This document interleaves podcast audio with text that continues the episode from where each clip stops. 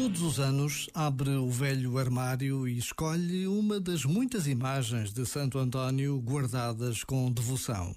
Uma caixa de madeira tapada com um pano bordado torna-se o altar de Santo António.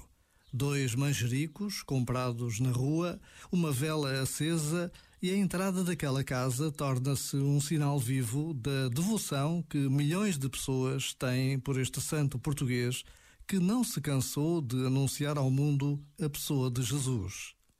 Hoje é o seu dia e, apesar da pandemia, Santo António continua a encher de fé o coração de milhões de pessoas.